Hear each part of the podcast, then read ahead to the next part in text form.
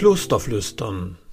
Der Podcast aus dem Haus der Stille im Kloster Drübeck. Willkommen zur 17. Folge unserer Reihe zu alltagstauglicher Spiritualität und heilsamer Lebensart. Unser Thema heute Warum Verzicht glücklich macht. Die Lust an der Askese. Neulich kam mir so eine Idee. Sie kam mir, nachdem ich mit meiner Frau in einem Café saß und am Nachbartisch, nun ja, ein wirklich recht übergewichtiges Paar im Rentenalter beobachtete. Sie schauten beide recht missmutig drein, verdrückten erst zum Kaffee jeder ein Stück Torte, nach einiger Zeit noch einen Eisbecher. Das schien ihre Stimmung nicht wirklich zu heben, eher das Gegenteil.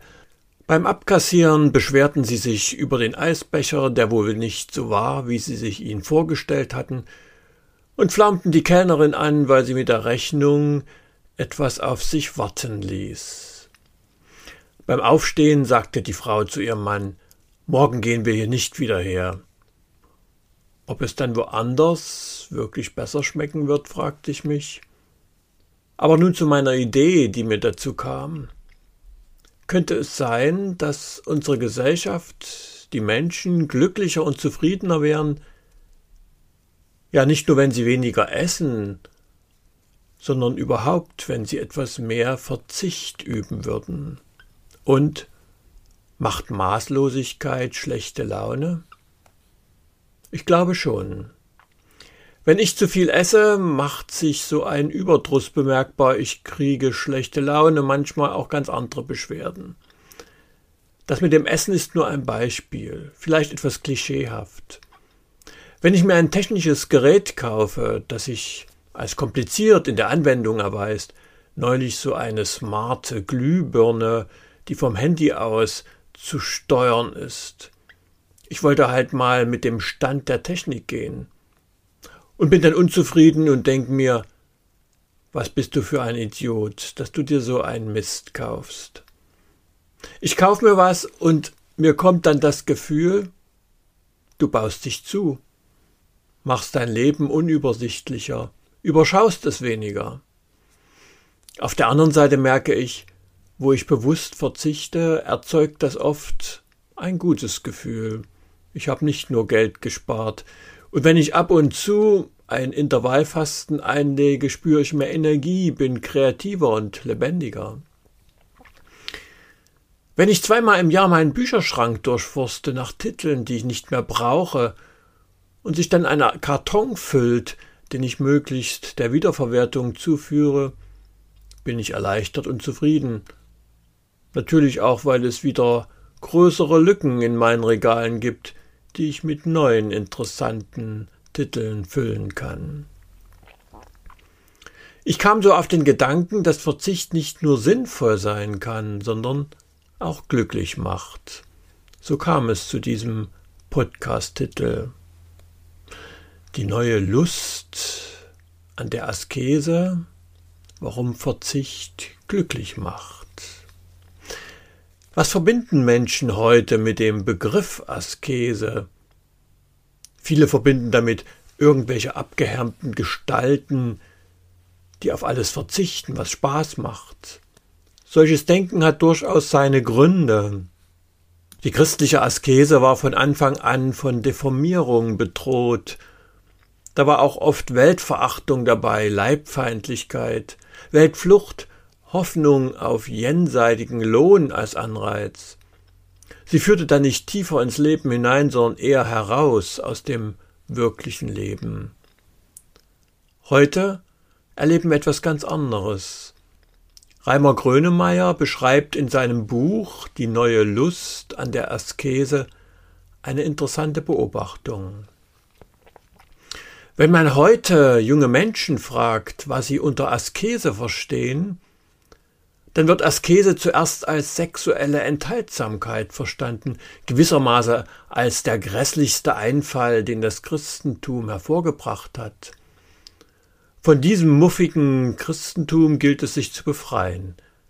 Fraglich ist aber, ob nicht die gegenwärtige Schale Sexualisierung des Alltags die Möglichkeit der Liebe so nachhaltig zerstört, dass eine gelangweilte Askese sich ausbreitet, der gegenüber die christliche Askese ein heißer Kessel war, weil man sich immerhin noch leidenschaftlich erinnerte an das, worauf man sich zu verzichten entschlossen hatte.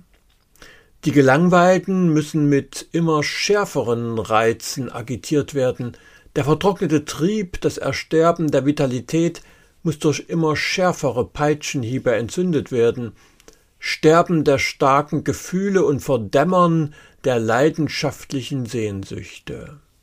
Die große Liebe lebt im kleinen Werbespot zwischen Instant-Kaffee und Leichtmetallfelgen. Man will nichts mehr glauben, sondern nur noch wissen, wer schlief mit wem. So zitiert Grönemeyer aus dem Zeitartikel von Thomas Asseuer. Die Überwindung des asketischen Denkens bringt also ganz andere Begleiterscheinungen hervor. Man darf vermuten, so Grönemeyer, je erdrückender Sex allgegenwärtig ist, desto weniger findet er real statt. Ein Drittel aller Deutschen zwischen 18 und 68 lebt enthaltsam. In der Treibhausschwüle des sexualisierten Alltags scheint die erotische Fantasie nicht mehr Tat werden zu können. Der öffentliche Sex tötet den privaten Eros. Man könnte auch sagen, wo es keine Tabus mehr gibt, wo alle Vorhänge aufgezogen sind und den Blick auf alles freigegeben, was geheimnisvoll und erregend erscheint, breitet sich Langeweile, Überdruss, Unlust und Destruktivität aus. Gehen wir dem Begriff Askese einmal auf den Grund. Das griechische Wort Askesis heißt eigentlich Übung. Was wir heute unter Askese verstehen, benannten antike Griechinnen und Griechen mit dem Wort Enkrateia, Selbstbeherrschung. Und noch einen interessanten Gedanken fand ich bei Grönemeyer, Askese ist verwandt mit Ekstase, die es erlaubt, aus sich herauszutreten.